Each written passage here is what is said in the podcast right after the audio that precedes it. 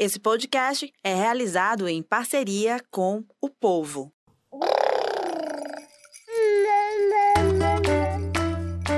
Você ouve agora o MamiCast, o seu podcast de maternidade com informação e leveza.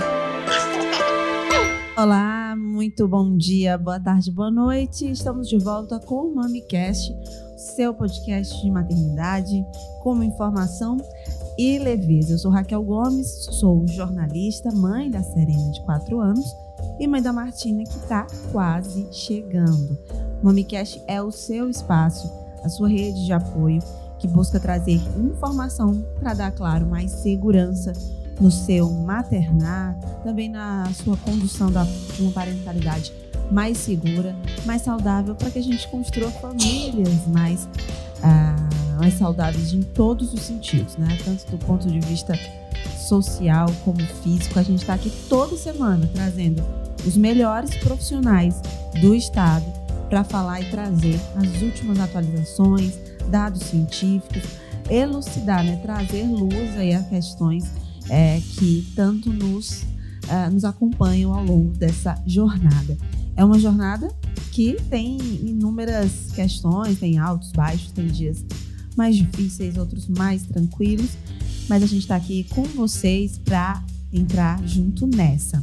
Você que gosta de acompanhar podcast em áudio, ainda não está muito ligado nos videocasts, também acompanha o nosso conteúdo pelo Spotify, pelo Deezer, pelo Apple Podcast, o seu agregador de podcasts favorito. Nas redes sociais, nós estamos ao vivo agora no Facebook, no YouTube do O Povo. E é claro que você acompanha os melhores momentos desse episódio no nosso Instagram, arroba o Povo Mami, perdão, arroba MamiCast, esse é o nosso Instagram, você segue a gente por lá. Vamos dar início então ao nosso papo de hoje. A gente continua trazendo o tema do autismo. E quem está acompanhando a gente desde a semana passada, na semana passada a gente trouxe aqui o tema do autismo ainda na questão do diagnóstico inicial, a fase inicial, que é a descoberta, quando os pais desconfiam, é, vão em busca dos sinais, procuram os profissionais e, é, é, enfim, iniciam toda essa jornada, que é uma jornada também bastante é, diferenciada, né? tem ali as suas peculiaridades. E é por isso que a gente precisa trazer muita informação para dar segurança também para essas famílias. Hoje a gente vai tratar ainda do autismo, mas o autismo de outro aspecto, sobre outro olhar, que é, merece tanta atenção quanto são os autistas já na fase adulta, né? Tanto os diagnósticos que são dados de forma tardia, porque a gente sabe que acontece, e também, é claro, aqueles autistas que crescem, né? Como é o autismo na fase adulta? Você já parou para pensar que essas crianças que receberam ali o diagnóstico aos 3, 4 anos, elas vão seguindo e se tornam adultos, se tornam profissionais, estão na sociedade vivendo em conjunto. E a gente também vai discutir, é claro, a questão da inclusão, que precisa ser cada vez mais dita e trabalhada incessantemente. E os nossos convidados de hoje são convidados muito especiais. Para a gente falar sobre esse tema, a gente não ia né, errar nesse momento tão importante. Então, a gente trouxe aqui Hoje, a Fátima Dourado, que é médica, a doutora Fátima Dourado, ela é médica psiquiatra, é fundadora e diretora clínica da Casa da Esperança e foi a primeira presidenta da Abraça, que é a, a, perdão, a Associação Brasileira de Ação por Direitos da Pessoa Autista. A doutora Fátima é uma das referências do Estado na área é, do acompanhamento de autistas, essa parte né, clínica, é, é, psiquiátrica, na Casa da Esperança, que a gente vai trazer já já, exatamente a história do local, é, vocês vão saber como que ela atua lá dentro e a importância desse lugar para a cidade, para o Estado. Também recebo aqui comigo, tenho essa honra também de receber doutor Alexandre Costa e Silva, que por coincidência é marido da doutora Fátima, e topou vir aqui hoje com a gente, foi muito simpático, muito receptivo ao nosso convite, já agradeço em nome também da produção. Ele é psicólogo e psicoterapeuta, é supervisor clínico institucional, diretor da Casa da Esperança, coordenador e terapeuta também do grupo Neurodivergente, que é um coletivo de jovens e adultos autistas. Então, ninguém melhor do que vocês dois para discutirem esse assunto com a gente. bem-vindos. Vocês podem se apresentar, fazer a introdução aí que vocês quiserem com os nossos ouvintes, quem acompanha a gente no MamiCast. Boa tarde, eu queria agradecer é, a produção aqui do MamiCast. É uma honra para mim estar podendo falar de autismo, que é o meu tema favorito né? É o meu hiperfoco nessa vida. é, e assim, é claro que nós temos 30 anos de autismo, que é a idade que a Casa da Esperança vai fazer, né, agora. Uhum. Isso do ponto de vista do meu desempenho é, profissional, né? É, sou escritora também, mas assim, eu tenho uma, uma, vivência anterior a isso, né? Eu sou mãe de seis filhos, né? É, o Alexandre, o Jordano Bruno, o Gustavo, o Pablo Dourado, é, o Gabriel Aziz e a Maria Tereza. Então, sou mãe seis vezes, né? E eu digo sempre que eu tenho. Antes eu dizia que o Jordano e o Pablo eram autistas e que foi a minha motivação para criar a casa, e isso continua sendo verdade. Mas, aprofundando mais os, os meus conhecimentos sobre autismo, eu acho que nós somos uma imensa família neurodiversa. Até em mim própria eu encontro muitas características hoje, né? Porque a gente sabe que o autismo ele é genético, né? E ele é, não tem assim o, o, autismo. Eu até acho graça quando eu vejo algumas pessoas dizendo, ah, o método A, B ou C é excelente para autistas. Eu fico pensando que autistas, porque os autistas são todos diferentes uns dos outros. É, então, assim, é, os meus filhos também, eu acho que é essa parte que que me dá garra para lutar, para manter aquela instituição, que é uma instituição onde a gente atende pessoas particulares, mas a imensa maioria vem através do Sistema Único de Saúde, e aí as dificuldades são grandes. A gente sabe como no Brasil o SUS é subfinanciado. Né? Para vocês terem uma ideia, a gente recebeu ontem o mês de dezembro, repasse relativo ao mês de dezembro. Então, é muita dificuldade, mas é uma imensa alegria a gente saber que além da gente estar tá construindo uma sociedade melhor, mais inclusiva, né, com a presença da Casa da Esperança e da Abraça, a gente também está ajudando em outras áreas, né, porque é, através do diagnóstico, do laudo, aquela mãe passa até, a gente também atende né, na área, a nossa equipe multiprofissional, composta de quase 100 profissionais, a gente tem o serviço social, o acompanhamento também à família, então as famílias mais carentes têm acesso ao BPC, que é o benefício da prestação continuada. Enfim, os outros benefícios, né, que depois de tanta luta, hoje a gente já tem muitas conquistas. Está muito longe da inclusão que a gente imagina, né, mas a gente avançou muito. Então, mais uma vez, te agradecer, me colocar aqui à disposição. Né? E assim, o tema eu também acho super importante, porque a maioria das vezes que a gente fala em autismo, as pessoas dizem, ah, as criancinhas autistas, os bebês autistas, como se a partir, a boa parte dos lugares que atendem também atende até seis, outros até 12 anos, como se de repente as crianças, quando completassem uma certa idade, elas se evadissem aí, tivessem se escondendo em algum lugar do universo, ou ficassem magicamente curadas. A gente sabe que o autismo é uma condição permanente. Você nasce autista, e você vai ficar velhinho autista. Então, na Casa da Esperança, nós temos é, clientes até com quase com 70 e tantos anos de idade. Então, temos autistas de todas as idades. E importante lembrar que também eu fui fundadora do grupo Neurodiverso, coordeno junto com o Alexandre, que agora mudou de nome, é o grupo Neurodivergentes, que é composto por jovens e adultos com autismo. É muito legal a gente está vivendo, eu sempre digo que a gente está vivendo uma terceira fase da história do autismo, né, no Brasil e no mundo. Primeiro, só os médicos falavam do autismo, os terapeutas, depois as mães, ainda influenciadas pelo feminismo, elas criaram instituições, como eu criei aqui no mundo todo, mulheres criaram também instituições. E agora a gente está vivendo uma fase em que os autistas estão falando na primeira pessoa estão exigindo lugar de fala em todos os eventos de autismo e a gente tem que aprender muito com eles, né? Porque não é nenhuma inferência, é a gente ouvir exatamente como é viver com autismo, né? E a gente tem aprendido muito sobre é, como é ser autista na idade adulta, como é casar com autista, como é ser casado e ser autista, como é ser pai e ser mãe e ser autista, como é são as múltiplas sexualidades. Enfim, a gente tem aprendido a derrubar muitos mitos, como o mito do anjo azul, né? Mas esse assunto para a gente aqui no, no, desenvolver do podcast a gente está falando. Então, falar da minha alegria, falar da importância desse mês de abril da gente estar tá conscientizando pessoas sobre essa condição, que é cada vez mais frequente, né? Quando a gente começou era um para 10 mil, hoje a gente, ou quatro para 10 mil, e agora a gente sabe que um a cada 32 crianças que nascem tem alguma forma de autismo, então temos que aprender muito para cuidar, né, para incluir, né, para fazer com que essas pessoas possam brilhar no mundo, serem aceitas, serem amadas né, nas suas diferenças. É isso. Perfeito. Eu queria agradecer pelo convite, Raquel. O seu podcast é muito legal, trouxe muita gente interessante, os papos são sempre muito bem conduzidos, né? E esse é um assunto do momento, né? Nós estamos no mês de abril, que é o mês da conscientização do autismo, e para muita gente, quando você fala o nome autismo, evoca logo a ideia de uma criança, porque por muito tempo chamava autismo infantil, era uma época em que o, dia, o diagnóstico era bastante restrito, precisamente por isso, que não era explícito que tinha que ser criança, mas quando tem o um nome autismo infantil, você não vai tentar aplicar aqueles critérios em adultos, né? Uhum.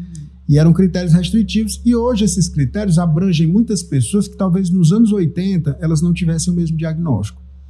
É por isso que fica complicado a gente dizer que está havendo um crescimento do autismo por causa de algum outro fator que não seja erro estatístico pelo fato de você definir a amostra de um jeito nos anos 80, através das definições de autismo na época, e definir de outro jeito agora, porque essas definições mudaram completamente, se tornaram mais abrangentes. Né? Hoje a gente tem um, um transtorno de espectro, onde a, se, ele, o, o, a apresentação é muito variada, muito múltipla. Né? Então, se, você, se eu chegar no grupo neurodivergente, se perguntar se quem que acha que eu sou autista, tô, muito, muita gente levanta a mão, 90% levanta a mão, dizendo que eu sou autista, né? E tem, o pessoal da Abraça costuma dizer que quando mais de três pessoas dizem que um é autista, você não precisa mais de médico. isso é, isso é coisa do movimento da neurodiversidade. Eu prefiro ficar dentro do armário, já disse para todos. Né? Eu tenho um déficit de atenção assumidamente, mas não me considero autista. Uhum. E eu boto a culpa no Freud. Eu digo que vocês estão fazendo transferência. Esse negócio de dizer que eu sou autista é porque vocês são. Né? Mas assim, a coisa mais. Eu, eu já passei por. Tem 30 anos que eu trabalho com isso, né? Então eu já lidei com criança, já lidei com adolescente, com adulto, e em vários graus de suporte, em vários níveis de necessidade de suporte, né? Crianças muito dependentes, em que você precisa ter um, um, um heterocontrole, uma, um, um cuidado maior com o ambiente até pessoas que têm uma. Você disputa a palavra tete a tete, né? E perde muitas vezes um debate, porque eles são extremamente lógicos, né? Tem um pensamento muito sistemático. E aí, frequentemente, você é que dança na história, né? Porque uhum. eles já, já te enquadraram com, com a inteligência deles. E é sempre uma aprendizagem, com todas essas diferenças que tem entre um, um autista como o Jordano Bruno, que é o nosso filho meu, meu filho do coração e filho da Fátima, né, biológico do primeiro casamento. É, minha relação com ele é uma coisa muito profunda. Nós temos uma identificação, uma conversa que é muito corporal. E com esses meus pacientes de agora que falam e que, e que tem, fazem faculdade, né, e que alguns são formados, tem médicos no grupo, tem advogados. A gente deixou uma advogada cuidando, que é a Celiane, né? Foi. é, para vir para cá ela é uma pessoa. É, essas pessoas, elas são pessoas incríveis. E que se elas não conseguissem se ver pela ótica de serem autistas, elas iriam ser, de alguma maneira, confundidas com pessoas com transtorno de personalidade, é, confundidas com pessoas difíceis, sem nenhum diagnóstico, entendeu? E pessoas que, sei lá, em determinadas circunstâncias elas vão perder a cabeça com pouco né, são pessoas que e são pessoas que têm problema de processamento sensorial e quando elas se veem dessa maneira elas podem pensar assim não eu não estou ficando louca só porque o barulho desse ar condicionado está me perturbando no nível não que esteja só porque dando dando exemplo está me perturbando no nível que eu não consigo me concentrar. Quando você coloca isso na cabeça às vezes até o barulho do ar condicionado não. você não era consciente dele. Mas e você botava a culpa em outra coisa. Mas quando você identifica o barulho do ar condicionado coloca um abafador de som o seu problema desaparece magicamente. Então, por isso que o CID-11 ele recomenda que mesmo uma pessoa que tem uma boa é, um bom jogo social, uma boa performance social, ela ainda se beneficia do diagnóstico de autismo quando ela tem esse problema de esgotamento social mais frequente do que a maioria das outras pessoas não autistas, né? Então, esse é o meu campo de trabalho, fico feliz de estar aqui, né? Trabalho com isso há 30 anos, por algum motivo estranho, hoje mais com adultos e mulheres, tanto que eu tenho que falar minhas pacientes, não sei por que motivo, né? Foi só uma, um interesse que eu tive no tema. Elas começaram a chegar, se tornaram rapidamente parceiras na construção de um conhecimento psicoterapêutico sobre elas mesmas, porque tem esse grupo, tem e esses debates que a gente faz em sala, em, na, na, na clínica, né, com cada uma. E aí estou aqui, o que for necessário. Olha, gente, tá, tá difícil, a gente vai ter que fazer três horas. Mas vamos tentar, vamos tentar falar do, dos principais pontos. É, trazendo aqui para, digamos, a gente falar dos principais assuntos, a gente fala em autismo de uma maneira geral na sociedade, há as, digamos assim, o estereótipo, né? As pessoas têm um estereótipo do, do, do autista. É, a gente pode dizer que ele corresponde, é real ou não? Tem muita coisa ali que é mito que a gente deve desmistificar, é, que pode atrapalhar muitas Sim. vezes. É, a gente também está num momento interessante, não sei se exatamente satisfatório, ainda não, mas é um movimento interessante onde é, já há vagas para autistas, é, a, aquele, os crachás que a prefeitura está fazendo no cadastramento, e aí essas pessoas podem usar esse crachá com uma identificação diferenciada. E isso mostra, porque a questão da prioridade, é, nem sempre ela é respeitada quando você fala dos autistas, porque as pessoas não entendem simplesmente. Mas por que você é privilegiado? Ah, sou autista, mas por quê? E isso dificulta. Uhum. Porque você ainda tem que explicar a sua condição para alguém é exatamente é extremamente desconfortável. Porque é uma deficiência invisível, né? Exatamente. Então, é, vamos aqui tentar construir isso para a gente tentar explicar melhor, fazer com que a vida, né, seja menos. É, é tudo bem, o ao vivo permite essas coisas. Ah, permite, o ao vivo Sim. permite. É. é. então vamos tentar fazer esse tipo de, de construção aqui hoje ainda que a gente saiba que os autistas são extremamente diferentes, cada um, né, como você disse, né, Fátima? É, é mitos, né? Mitos, você falou. É. é. eu acho que é importante destruir esses mitos, né? Porque mais atrapalham do que contribuem. Então, é, existem mitos primeiro. Autismo infantil ainda está no CID-10, esse nome, né? Que infelizmente, devido ao governo Bolsonaro, eu acho que nós somos o único país do mundo que ainda adota o CID-10 porque ele não fez sequer a tradução do CID-11, que é o manual nosológico que norteia, né, que faz com que eu possa me comunicar com um colega da Austrália, dos Estados Unidos, e dizer o que é um, um denominar uma condição, e o outro entender exatamente do que é que eu estou falando. Né? Então, aqui eu ainda tenho que dar laudo botando CID 10, embora eu rabote, aí eu aproveito e boto logo o CID 11 do lado, né? que muda o conceito completamente. Isso que o Alexandre falou é importante. A primeira coisa, tem gente que diz, está havendo epidemia de autismo. Não, não está havendo epidemia. O que a gente chamava de autismo na década de 40, quando se descobriu, quando para o mundo se revelou o autismo, é diferente do que se falava na década de 60, na década de 80. Para você ter uma ideia, esse autismo leve, tal como nós conhecemos, é, ele só entra para os manuais nosológicos a partir de 1994.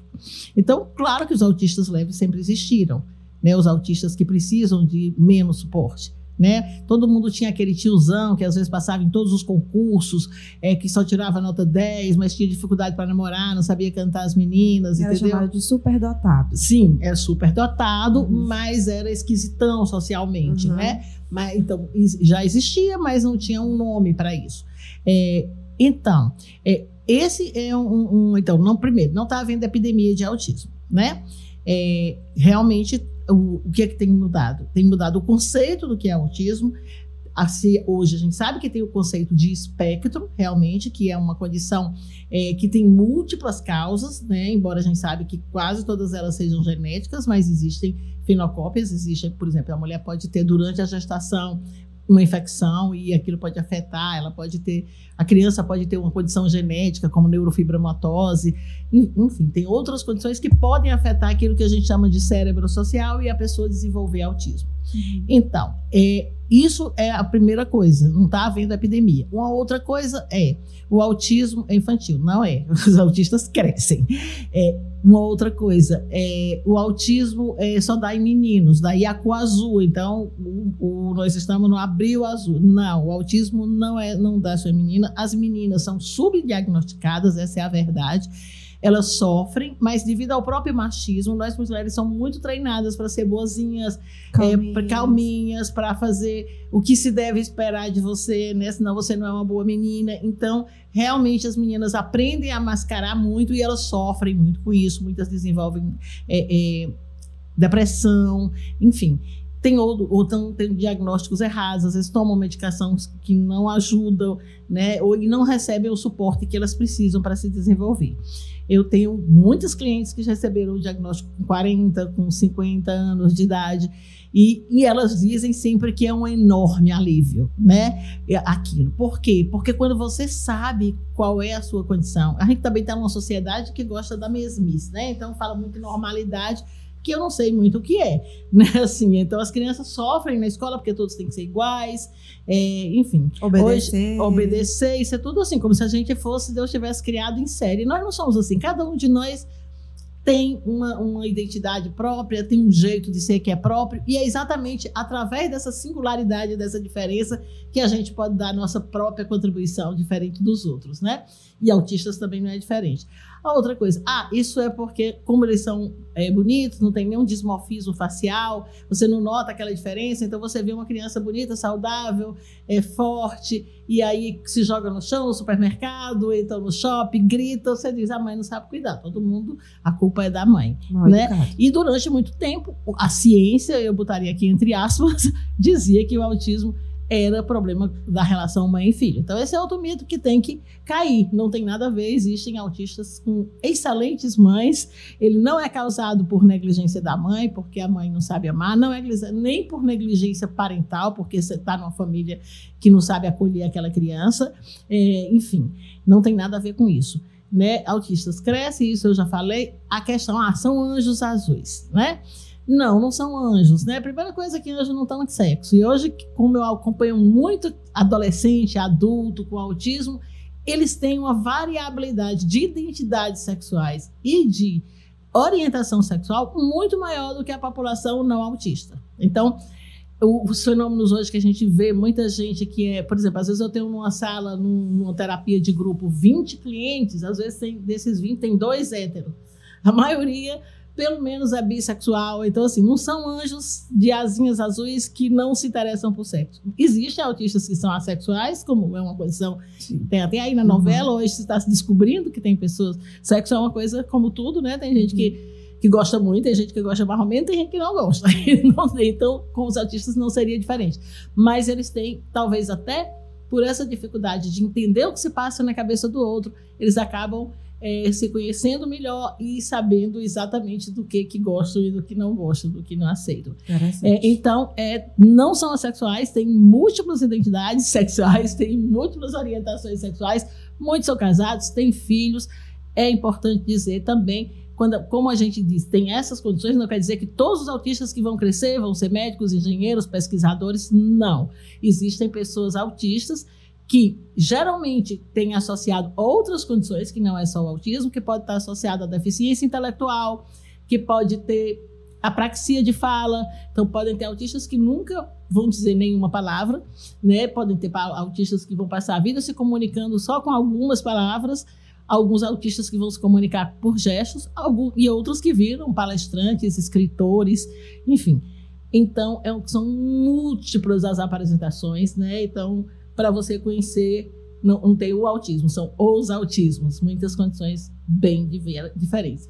E uma coisa interessante hoje também é que eles estão falando de si na primeira pessoa e tem um movimento mundial da neurodiversidade, onde os próprios autistas dizem de si mesmo que não são pessoas doentes, que não são pessoas a quem faltam alguma coisa, eles têm um cérebro diferente e como na humanidade nós temos diferentes cores de pele, cor de olho, né? Eles, a gente também tem cérebros diferentes. Uhum. E hoje, inclusive, a neurociência mostra isso, né? Nós sabemos que gente, antigamente dizia, ah, fulano é muito inteligente, fulano não. Hoje a gente sabe que o Pelé, por exemplo, ele era um gênio tanto quanto Einstein. Apenas a genialidade dele era no outro tipo de inteligência. E nenhum de nós, de resto, não apenas os autistas, temos todas as inteligências. A gente às vezes é muito bom numa coisa e eu acho muito bom quando a gente descobre uma habilidade da qual a gente é muito boa. Eu adoro ser médica, você é uma ótima jornalista, então é muito bom quando a gente encontra um ofício onde a gente faz o que gosta e o que sabe fazer. Né? É um porque luxo isso aí. é nem um luxo, consegue. é uma coisa, porque nem todo mundo consegue. Muitas pessoas acabam passando a vida toda fazendo coisas muito difíceis, rezando para se aposentar, rezando para ter uma licença. Então, é, esses, são muitos esses mitos realmente, e é importante saber, existem algumas coisas, algumas coisas que são realidade.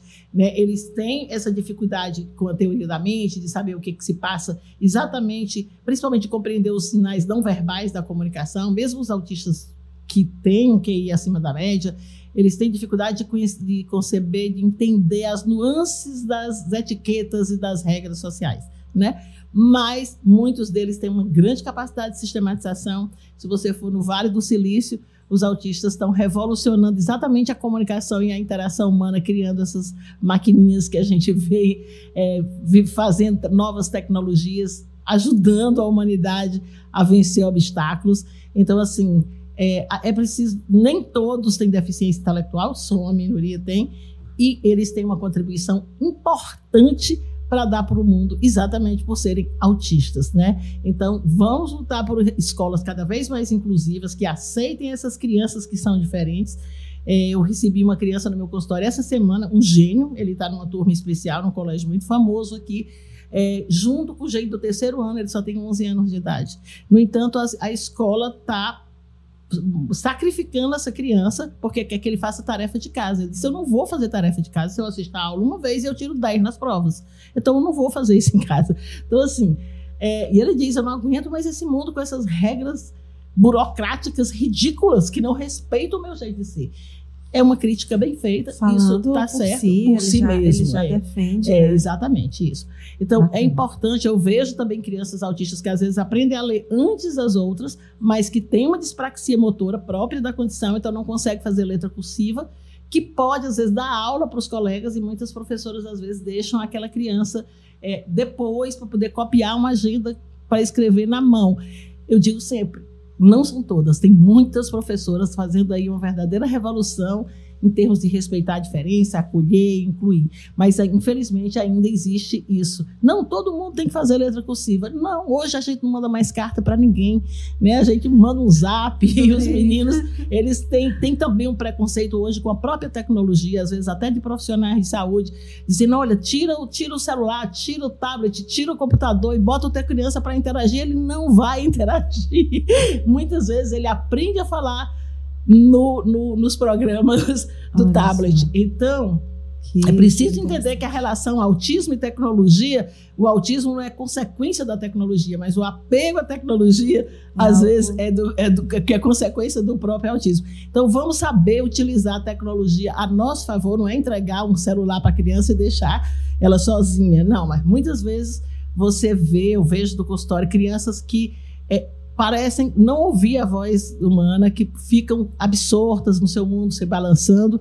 Você fala e ela age como se não estivesse ouvindo, você faz a mesma frase num talk, nesses programinhas, e elas ficam atentas e escutas. Então, vamos é, usar o que tiver de tecnologia a favor do ser humano, a favor dos autistas, e vamos absorver essa onda nova que está vindo aí dos próprios autistas que consideram o autismo parte da diversidade humana, e é, senão não, dá- não teria dado certo na evolução para ser um para cada 35, e, como eles dizem, parte da diversidade humana, no caso da neurodiversidade. E vamos apoiar essas pessoas para que elas possam cada vez mais se desenvolver, crescer e darem sua contribuição para a família, para a sociedade, para a humanidade.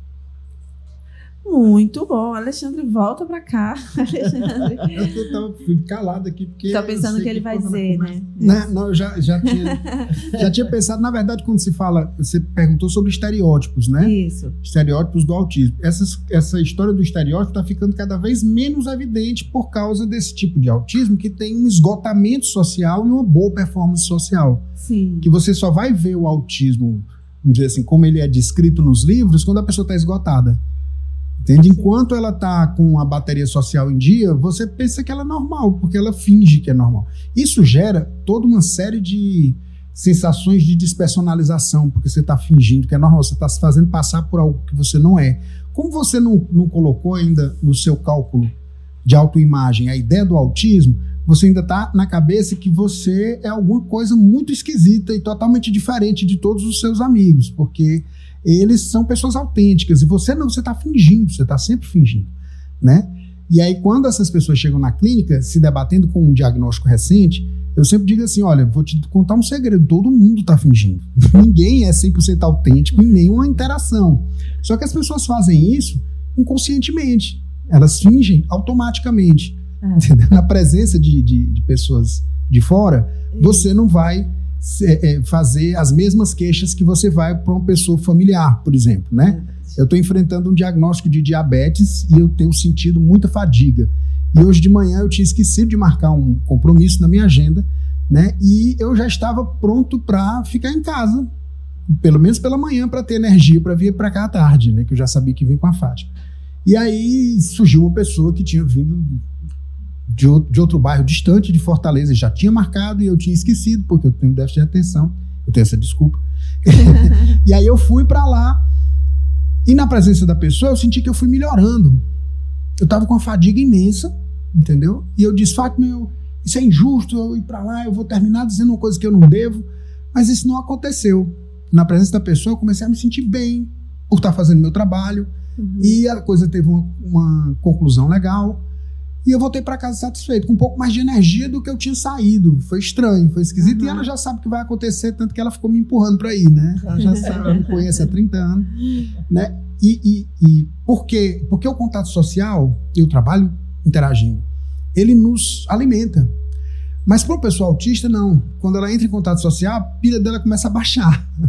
Ela alimenta essa pilha hum, fazendo as coisas repetitivas que ela gosta, vendo os vídeos que ela curte, né, é fazendo é, movimentos repetitivos, se for o caso, mas nem sempre. Às vezes são os mesmos vídeos que ela vê várias vezes. O YouTube favorece hoje, está tudo ao alcance da mão, né? Então, um filme que você curtia, se você for velho como eu, nos anos 80, nos anos 90, você pode baixar hoje e assistir não sei quantas vezes, em qualquer plataforma de streaming, né? Então, isso favorece muito que as pessoas autistas tenham sempre aquela peça de conforto próxima de si mesmas. E isso é muito bom do ponto de vista da inclusão. Por isso que eu, eu concordo com a Fátima nessa história do, da tecnologia, do, da tecnologia né?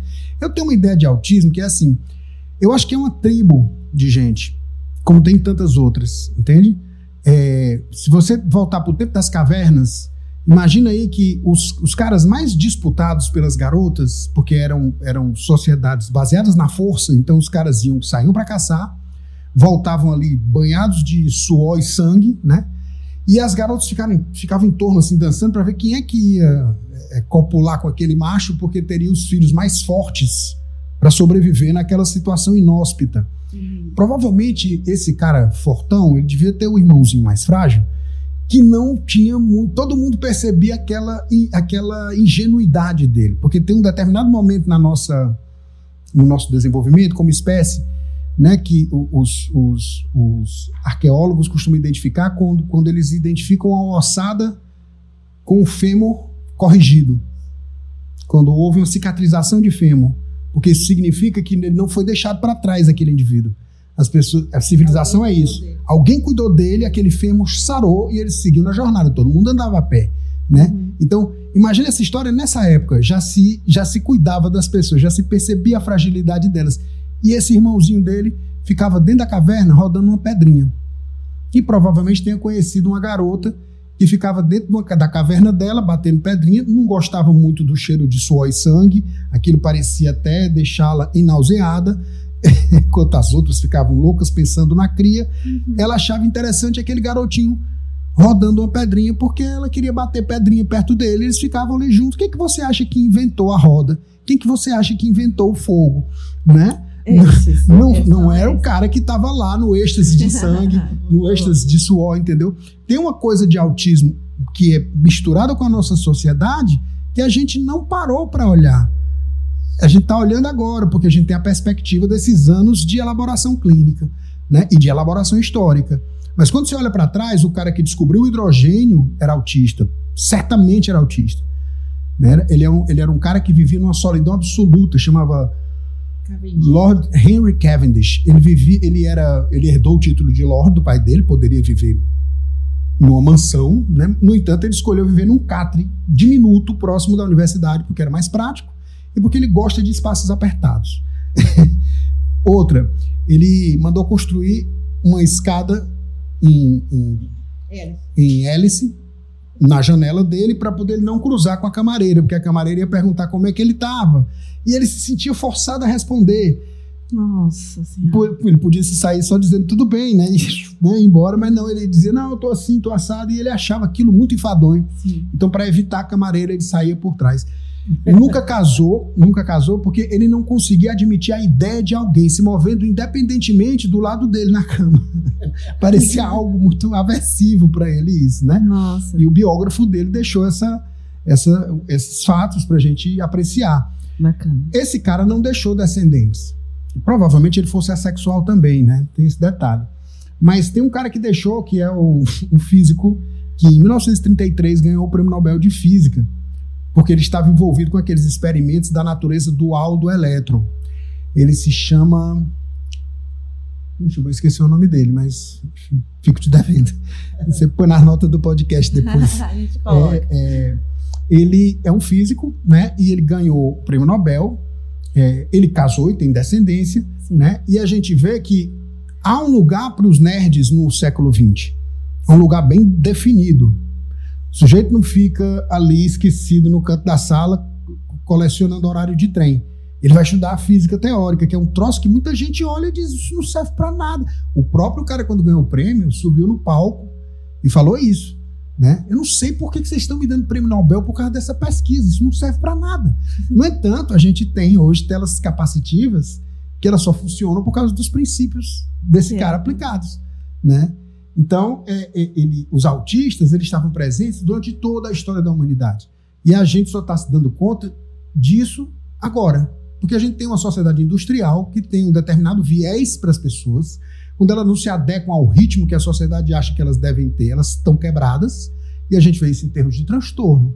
Né? Eu tenho um déficit de atenção se eu for comparado com o, o Homer Simpson médio, que precisa dar tantas horas de trabalho no chão de fábrica, entendeu? Como é necessário para que a máquina ande, para que o relógio continue andando. Se comparado comigo mesmo e com outras pessoas com limitações parecidas com as minhas, eu até que me saio bem. Entende? Eu acho que a gente precisa se comparar mais consigo mesmo antes do que ficar se comparando num sentido de se diminuir com outras pessoas, né? Perfeito. Porque existe essa expectativa social grande. Então, os autistas, eles funcionam num tempo diferente. Você pode olhar para eles e achar que não está acontecendo nada. E, no entanto, eles podem estar formulando a, a, próxima teoria da relatividade, a próxima teoria de tudo ali na cabeça deles. Se for dados os meios necessários através da educação, eles vão usar essas ferramentas para transformar o nosso mundo num lugar muito melhor de viver. Olha, gente, eu preciso dizer que assim é muito interessante a gente estar tá falando tudo isso. Primeiro que eu adorei essas histórias. Eu amo realmente saber é, é, é, de histórias, saber dados, assim, realmente de onde surgiu. Acho que enriquece muito a conversa. E é, é, na medida que semana passada a gente fala sobre o autismo na infância e das dificuldades das mães ali no início, e hoje está falando aqui todas as perspectivas que há, né? E que existem inúmeras possibilidades, inúmeras saídas, inúmeros indivíduos que tiveram aí seus êxitos é, é, é, de diferentes formas, isso dá uma tranquilidade também para essas mulheres que estão ali ainda descobrindo e pensando, meu Deus, é, ele tem alguma coisa de errado uhum. e como que vai ser para mim agora? A nossa convidada que inclusive ela foi até a senhora, foi a senhora quem quem conseguiu ajudá-la, que ela contou pra gente. É, ela teve ali um tempo que não, que, a, que o neurologista ficava dizendo, ah, porque ele é filho único, não, porque ele é isso aí é porque, enfim, inventando mil outras alternativas, mas não, ele era realmente autista com grau de esporte 3. E, e, enfim, né, ela perdeu ali aquele. Ela disse assim: eu perdi esse tempo mas a minha atitude ao saber o diagnóstico foi: ele precisa de mim. Então vamos lá. Não foi de ficar ali muito tempo sofrendo. Foi tipo de: não, vamos lá, vamos saber tudo agora sobre isso. Uhum. Eu vou pesquisar tudo que existe, porque ele precisa que eu pesquise para ele poder viver melhor. E eu acho que é muito isso, né? Então, saber de, de tudo isso, saber é, é, entender, ver que hoje em dia também a gente tem uma sociedade que tá olhando mais, é, como eu já falei no início, mas agora eu vou falar das, dos filmes e séries que estão saindo Uhum. por aí Uhum, e que também fazem um certo estereótipo, uhum. mas não há como não fazer, não há como você querer retratar Claro. numa série um autista se você não usar algum estereótipo, né? Sim. Tem que se basear em alguma coisa. Não há como a gente criticar muito esse ponto, né? Não. Pode falar, pode ir. É, é, e até te contar uma história. Eu Ah. também vejo, às vezes, mãe de autistas que precisam de muito suporte, Uhum. às vezes fazerem críticas a séries, séries. é um advogado extraordinária, enfim, eu, que, são médicos. Ah, muitos até dizem, esses não são autistas, autista é o meu filho. Não, Só o autismo. que o físico que eu falei eu é só- Paul de Hack. É, então, assim, é, todos eles são autistas, né? Tem autista que não fala, tem autista que é médico, tem autista que é escritor. É, agora, uma coisa importante, a gente vê a questão do suporte que você vai dar desde pequeno. Eu atendi há cerca de um ano atrás um autista. é, no, no- no sentido do- da dificuldade de interação social, a dele é muito grande. Ele era casado, tem um filho lindo, também é autista, mas ele não sai do quarto. Ele fez faculdade, ele- sempre, como a maioria dos autistas de todos os níveis de suporte, adoram tecnologia e ele não, é, não faz, não é exceção. Ele é aficionado, ele fez ciência da computação. Quando ele veio para mim, ele estava com 23 anos e da idade do meu filho caçula e ele estava concluindo eh, ciências da computação via fazia a faculdade online no tempo da, da, da pandemia. Eu disse: Você está tão bem, sua mulher é tão bonita, vocês se amam, ela te aceita do jeito que você é, seu filho também lindo.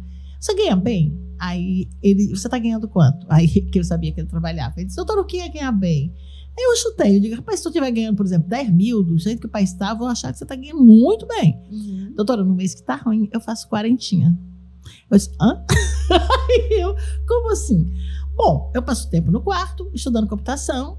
É, o meu hiperfoco é segurança de dados, então eu sou expert em segurança da informação e os meus clientes são multinacionais e os maiores bancos do Brasil. Passaram-se quatro meses, ele voltou. Disse, doutor, eu, eu, eu saí da multinacional com que eu estava trabalhando, eu criei minha própria empresa de segurança de dados, eu tenho cinco funcionários, todos autistas, porque eles são os melhores, e me começou a me mandar os rapazes com quem ele trabalha para dar diagnóstico, e a minha, a minha assistente, a Tati, né, ficou lá. E, aí, quanto você ganha? Aí, eu, 23. Quanto você ganha? 30 mil. A Tati, como é que faz para trabalhar? Ele tem que ser autista. Então, assim, eu não estou querendo dizer que o autismo, todos têm Todos esse nível, bem, né? entendeu? Não. Até porque nós, com nós neurotípicos, também não é diferente com a gente, né? Mas o que eu estou querendo dizer é que muitas vezes eu vejo pessoas, o menino é aficionado em computador, o menino é bom nisso, e a pessoa, não, tira isso, tranca, prende, isso vai Fazer prejudicar. treinamento pode- de habilidades sociais. Vai, vamos fazer treinamento. Gente, não é assim, né? Olha, hoje a neurociência prova, você tem ausência da área seletiva da voz, ausência da funcional, né? Não é que tá faltando um pedaço do cérebro. Então a criança realmente, quando ele, ele é, age como se fosse surdo, é porque ele não está escutando aquilo. Entendeu? E, no entanto, ele escuta essa outra voz aqui. Então, a questão é: vamos cuidar, vamos cuidar para que aquela, aquela pessoa tenha acesso à educação, à informação, tenha acesso a tudo que uma criança precisa ter, mas vamos respeitar o jeito de ser de cada uma. Né? Porque, de resto, nós somos diferentes. Eu digo sempre: ah, eu dou palestra, eu falo bem, né? Eu escrevo, mas se me botassem, se eu tivesse que sustentar meus seis filhos sendo manobrista, eles estavam passando fome. Porque eu não sei, eu não sei fazer uma baliza e botar um carro no lugar bem direitinho. Se eu tivesse, eu tenho inveja, o Alexandre é cantor, e, e música, canta bem. Se eu fosse cantar, ninguém caía, porque a minha voz é bem pequenininha, eu gosto de ouvir música. Então, nós somos assim, nenhum de nós sabe cozinhar, lavar, passar, dar aula, escrever, fazer tudo. Então, vamos é, é, segurar aquele nosso lugar no mundo e vamos, a partir dele, interagir, dar nossa contribuição. Então, respeitar, muitas vezes, eu me lembro de um rapaz que eu também recebi há muitos anos, é que ele é aficionado em música, foi um dos primeiros autistas de alto, al- altas habilidades que eu atendi. Aí ele chegou com a mãe e ele sabia tudo de MPB, aí começou a me contar como é que tinha sido a Bossa Nova, um encontro do Baden Powell, não sei o quê, no apartamento e a mãe dele, meu filho, saia do seu quarto, a doutora Fátima quer conhecer a sua vida. Aí ele disse, eu não posso. Eu disse, por quê, meu amor? Ele disse, minha memória, minha memória me persegue. Ele não só gostava de música, mas era um estudioso de música, né? Aí eu disse, e o que é a tua memória? Minha memória é a minha alma. quem Isso é uma é. dica fenomenal, né? É uma- quer dizer, então é preciso respeitar a alma das pessoas. Né? Muitas vezes a pessoa está lá aficionada com costura, é, co- como eu já vi muitas vezes, menino pequeno, às vezes o pai, não, mas eu tenho medo dele virar gay, porque ele gosta só de, tá entendendo? E tá vendo é, moda e não sei. Então vamos respeitar a alma das pessoas e ajudá-la a se relacionar com o mundo a partir daquilo, né? E agora, todo mundo vai dar certo? Não, infelizmente a sociedade ainda é muito assim competitiva, né? Tem os que vencem e para ter um vencedor tem um monte de vencidos. Então é preciso que a gente lute realmente para respeitar todos e cada um de nós. Com os autistas não é diferente. O que a gente pode dizer é que eu fiz pediatria há muito tempo, a intervenção precoce, o diagnóstico precoce, a estimulação precoce, ela é fundamental. Mas os autistas não desaparecem. Eles têm as crises da adolescência, eles têm sexualidade, eles têm desejo. Isso é difícil. Muitas vezes eu já vi pais chegarem e dizer: ah, como é que a gente faz para dar um remédio para esse menino não, não se interessar por aquelas coisas? Entendeu? Então, assim, tem sexualidade, tem os desafios para namorar, muitas vezes tem dificuldade para. Porque hoje está melhorando muito, né? Porque antigamente os meninos autistas, quando eu era mocinha, os rapazes que tinham que cantar, né? No tempo de vocês já é outra coisa. Então, um rapaz que tivesse dificuldade para fazer o jogo da conquista, ele ficava só. Hoje não, um rapaz bonito, um rapaz legal, maneiro. Hoje você vai no Tinder e faz um perfil. é, é, a internet também ajuda bastante, né, para que eles possam fazer amigos. é, e a maioria lá no- na Casa da Esperança, no grupo, muitos já surgiram muitos casais também. Então é isso, mas precisam de suporte, né, para poder. É, tem alguns que precisam de muito pouco suporte, né? Vai variando. Isso às vezes varia também ao longo da vida, mas eu acho que é, o Alexandre tem mania de dizer: eu acho que eu vivo e convivo e atendo as melhores pessoas do mundo. Realmente, a grande maioria é, é são de pessoas profundamente honestas, né? A gente até brinca que uma das características é o sincericídio. Se você chegar, é, muitas vezes eles dizem o que Tudo pensam. literal, né? É, são bem literais e dizem. Eu atendi um rapaz, um rapazinho há um, um- tem quase um ano já, isso, mas eu ri muito. Ele é muito inteligente, é muito aficionado em empreendedorismo e a mãe dele eh, foi na casa de uma amiga que estava botando um- uma coisa de beleza, um equipamento de beleza com tudo, com massagem. Aí discutiu, falou do investimento. Ele, olha, parabéns, a senhora fez um excelente negócio, esse, porque tem a crise que tiver, as mulheres não deixam de ser vaidosas, elas sempre vão fazer unha, vão fazer cabelo, então a senhora está no lugar certo, entendeu? Não tem crise que acabe com o seu setor, né? E, de fato, né? As pessoas. Aí ela disse, mas ele disse, quando ia sair, estava tudo bem, a mulher ficou encantada com ele. Quando ele foi sair, ah, esqueci de dizer, arranje outra pessoa para gerenciar o seu negócio. Porque a senhora vai trabalhar com beleza. E vamos convir, a senhora é muito feia. Então,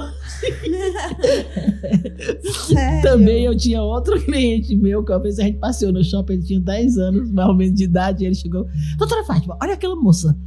Que moça feia, como que Deus permite que uma moça nasça tão feia assim? Eu disse, meu amor, que diabo é isso? Você não pode estar dizendo isso com a moça. Mas por quê? Beleza não tem importância nenhuma, é uma coisa boba. O que tem importância é o caráter, a Uhum. inteligência para mim, mas beleza, ela vai ficar triste porque não é bonita. Que bobagem. Eu disse, olha, e a moça ouviu. Ele disse, olha, vem cá, você vai me prometer uma coisa. Nunca mais você vai chamar uma moça de feia. Mas por quê? Porque nenhuma moça gosta de ser chamada de feia. Ela vai ficar triste. Tá, eu acho isso ridículo, mas você está me pedindo, eu nunca mais vou chamar de feia. Passaram-se uns três, quatro anos, uma senhora que devia ter a minha idade hoje, um pouco mais, veio conhecer a Casa da Esperança e fazer uma doação, estava sentada no sofá, ele abre a porta, aham, finalmente eu vou poder chamar uma mulher de feia, porque a senhora, além de feia, é velha. Aí eu disse, você me prometeu. Eu prometi não chamar uma moça, mas ela não é moça, é velha. Então, assim, existe isso.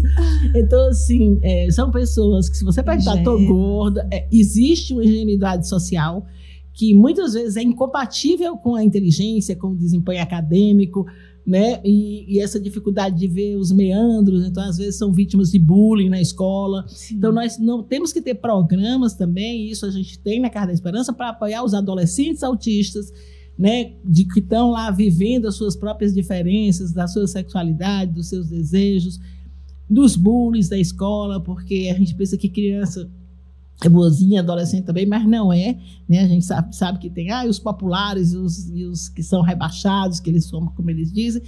É preciso trabalhar nas escolas pelo respeito à diferença, porque muitos abandonam a escola tendo um excelente desempenho cognitivo, mas por conta realmente dessas dificuldades, é preciso ver a questão do mercado do trabalho, a questão das, das, das vagas, as, as questões das cotas, que graças a Deus existem, cotas também na universidade, é preciso ajudar essas pessoas também no mercado de trabalho, é preciso, enfim, ver, e daqui a pouco vamos estar discutindo as questões do autista, dos autistas idosos, né? Então, é importante, é uma, uma parcela muito grande da população, é, e que a gente tem que acolher, principalmente respeitar e também, a partir do respeito e do acolhimento, com certeza, ver contribuições importantíssimas e diferentes que eles estão dando, em função, inclusive, da sua diferença. Olha, eu acho que passei quatro anos tentando falar com a doutora Fátima, que não foi fácil trazer esta pessoa, porque né, a agenda, a vida é uhum. difícil. E a gente já tentou algumas vezes, mas nunca batia, a agenda nunca dava. Uhum. Sempre que a gente ia falar de autismo, queria trazê-la, queria trazê-los, e nunca dava. Mas hoje eu acho que tudo casou, então foi muito, muito importante. Eu tô quase me despedindo, mas ainda não tô despedindo, não, que eu quero falar. Primeiro, eu quero agradecer o pessoal que está com a gente ao vivo, é, que tá adorando também as histórias da doutora Fátima e as histórias do Alexandre, são riquíssimas vai ter tanto corte desse programa que assim, o pessoal não vai aguentar mais. Vai dizer, uhum. tchau, não aguento mais, parem de publicar isso. Mas também você faz uma pergunta e a gente faz um discurso. Né? É muito maravilhoso. Isso que é o podcast, né? E é, é, também queria falar, é, para a gente não deixar de tratar, e também, porque vocês são também muito ligados ao tema, de uma forma ou de outra, se todo mundo está envolvido nesse tema, né, que a gente está vivendo, que é o tema da, da, da, violência nas escolas e de como isso pode afetar professores e alunos e de como também as crianças que têm autismo também podem estar sofrendo bastante nesse cenário. Todo mundo está sofrendo, mas como que está chegando também a essas pessoas? A minha filha, ela está apavorada com o dia 20 de abril ah, agora, gente, né? Sim. Que é o aniversário do Hitler. Ela, ela que veio me contar, eu nem a tinha... Nossa filha é autista. Nossa filha é, é autista. Caçula, 17 anos. É, a, a história Tereza. dela vale a pena um programa todinho, né? Mas é. enfim, é. a gente vai ah. conversar aqui, nós, a gente não termina. Tá Mas é porque ela é adotada e numa circunstância muito interessante. A gente, ela veio com a suspeita de autismo e na época a gente afastou a hipótese. Porque na época não havia essa essa abordagem de hoje em relação ao autismo, vamos dizer assim, feminino, onde acontece menos traços clássicos e um jogo social mais desenvolvido. Então eu lembro que ela sempre foi muito difícil, eu dizia assim, Senhor, como eu queria que, que ela fosse autista, porque eu sei lidar com autista, e você tem que ter muito cuidado com o que você pede a Deus, porque Deus é meio autista, ele entende literal, né? É. E aí ele me deu exatamente uma filha autista. Mas ela veio me contar essa história da violência na escola, né? E parece que há um padrão de garotos sendo fanatizados pela internet. Eu tive pelo menos um paciente que tinha contato com grupos de Chan e algumas ideias fascistas bem desenvolvidas. Eles estão usando a machadinha, que é um símbolo fascista clássico. Né? Em duas circunstâncias foi usado. Foi usado em Uberlândia, se não em, em lá em Santa Catarina e aqui no Ceará, em Farias Brito, no Sim. Cariri, uma machadinha também, que não é por acaso, né? Então tem grupos por trás disso, grupos de extrema direita, e, e a extrema direita entra por um lado causando essa situação na internet e, e, e é, como é que se diz? Instrumentalizando. Instrument, não, transformando esses jovens em, em fanáticos, fanatizando os jovens. E por outro lado entra vendendo a sua solução, que é armar os professores e armar todo mundo, deixar todo mundo com arma, porque estão a serviço da indústria bélica e nada mais. É só isso que eles querem, causar o caos para vender arma, né? Botar um para brigar com o outro, para vender arma para um e para outro, e eles lucram e todo mundo morre. É só isso. Nada é mais, entendeu? Nada mais. E, enfim, é, é, gente autista tá, tá, pode ser pego no meio desse, desse, desse redemoinho? Pode. Eu tive um paciente que se identificou por anos nos grupos Chen que tem na internet, com ideologias masculinistas, com com ideologias misóginas, entendeu? E, e, foi muito difícil tirar ele disso. Teve um momento na sessão com ele que eu achei muito especial, que foi quando ele me disse assim, se estiver me ouvindo, ele, não vou dizer teu nome, viu, cara? Mas, mas ele disse assim, por favor, não diga para minha mãe que eu sou capaz de amar. Oh, meu Deus. Porque ele queria passar uma imagem do cara durão. Ele levou muito bullying na escola e ele queria passar uma imagem que não sentia nada. Para ele, inclusive, era muito reconfortante saber que não sentia nada. E eu era aquela figura incômoda, lembrando a ele de que ele tinha sentimentos. De que ele tinha, por exemplo, amor pela irmãzinha menor dele. Sim. E gostava de protegê-la, Hum. né? Então, isso fez ele recuperar essa vivência das emoções mais serenas, sem ser só a raiva, a mágoa, né? aquela vontade de devolver o, o golpe que ele imagina que a sociedade deu nele. Né? Porque tem uma, tem uma, uma narrativa por trás dessa história que contam.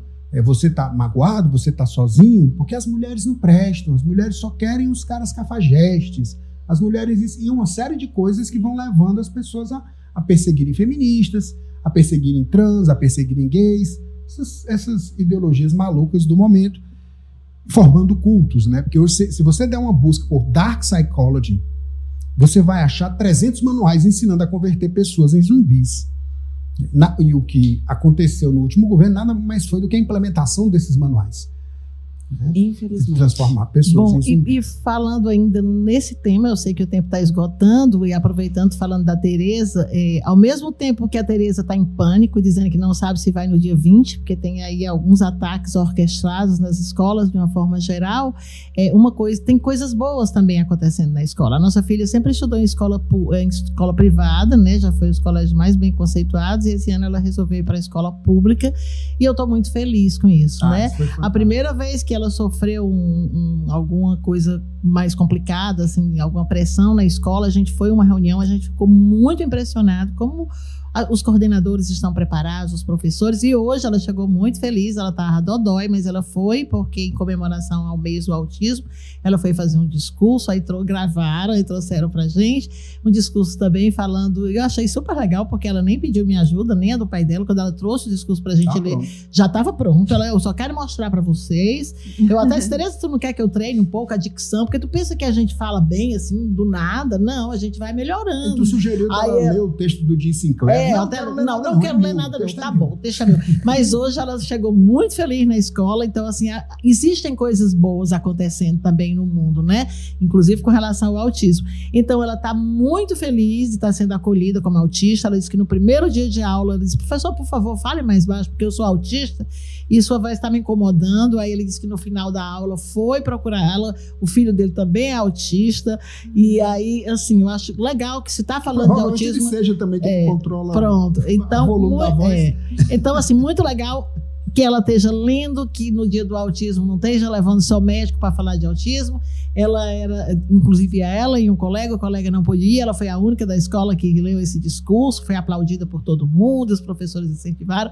Então, é isso, vamos valorizar a diferença, vamos ver a diferença como direito e não como defeito, né? E vamos empoderar essa garotada aí que está na escola, sofrendo bullying, pe- penando, mas trabalhar professores, treinar professores, para que eles possam ajudar esses jovens a vencer na vida e a viver melhor e gostando. A Teresa terminou o discurso dela dizendo isso.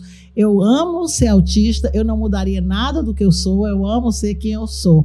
Que né? E, a, e a gente, o que a gente quer é direito e respeito, como vocês todos querem, né? Então, Exato. eu acho Foi que é isso. discurso. Foi muito bonito o Agora, discurso dela. lembrando essa história da- desses ataques nas escolas, eu vi a homilia do padre Júlio Lancelotti no na último domingo de Páscoa, né? Ele falando que como é que vai ser essa situação? Você vai armar um professor se tiver uma situação de violência na escola e o professor, se vê qualquer situação estranha dentro de sala de aula, vai passar fogo no aluno? Porque são É. os alunos que estão atacando. É, é. Ou então você vai armar o padre se alguém fizer qualquer coisa estranha na igreja, porque estão fazendo Não, nas igrejas. não, não é. O padre vai tirar o revólver e dar um tiro no, no fiel? Não, a faz solução não vem pelas armas, não. Não é por aí. Dê certo que Eu, não. eu queria trazer uma pergunta só pra gente fechar. Queria que vocês trouxessem bem Uhum. rápida a resposta, já que a gente já tá finalizando. É, essa pessoa que participou com a gente que pergunta o seguinte: qual o caminho para os adultos que estão se questionando sobre a possibilidade de ter autismo? Como que eles devem seguir?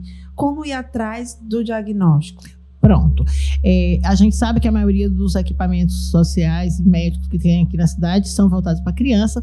A Casa da Esperança, a gente atende autistas, a gente faz diagnóstico, é, avaliação e diagnóstico em todas as faixas etárias.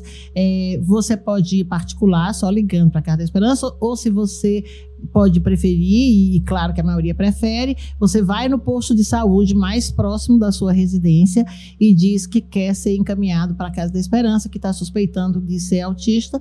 Lá você vai ser avaliado e dado o diagnóstico, dependendo do nível do suporte, dependendo do que você precisa, você pode ou já ficar em algum dos nossos programas, né? Ou se às vezes ser acompanhado apenas, tem pessoas que são acompanhadas apenas é, ambulatorialmente, seja na terapia de grupo, seja numa terapia individual. Então, o caminho é pelo SUS também, no posto de saúde, como eu disse, mais próximo de sua residência. Se tiver mais dúvida, ligue lá para a Casa da Esperança que a gente ajuda. ajuda. Perfeito, meninos, meninas, gostaram aí, já rejuvenesceram. Ah, é. é. Meninas, meninas, meninas, meninas. Olha, muito obrigada, não tem como né, agradecer, assim, em palavras, foi sensacional, nossa audiência mostrou isso, o pessoal tá gostando muito e vai que gostar bom. ainda mais, porque esse programa fica salvo na nossa playlist do MamiCast, você que acompanha o YouTube do povo, gosta de estar sempre bem informado, então vai lá, aproveita e procura a nossa playlist MamiCast. E o episódio 34 é esse do autismo tardio, tá sensacional. E fica ligado também no Instagram que a gente solta ali alguns episódios e cortes, melhores momentos.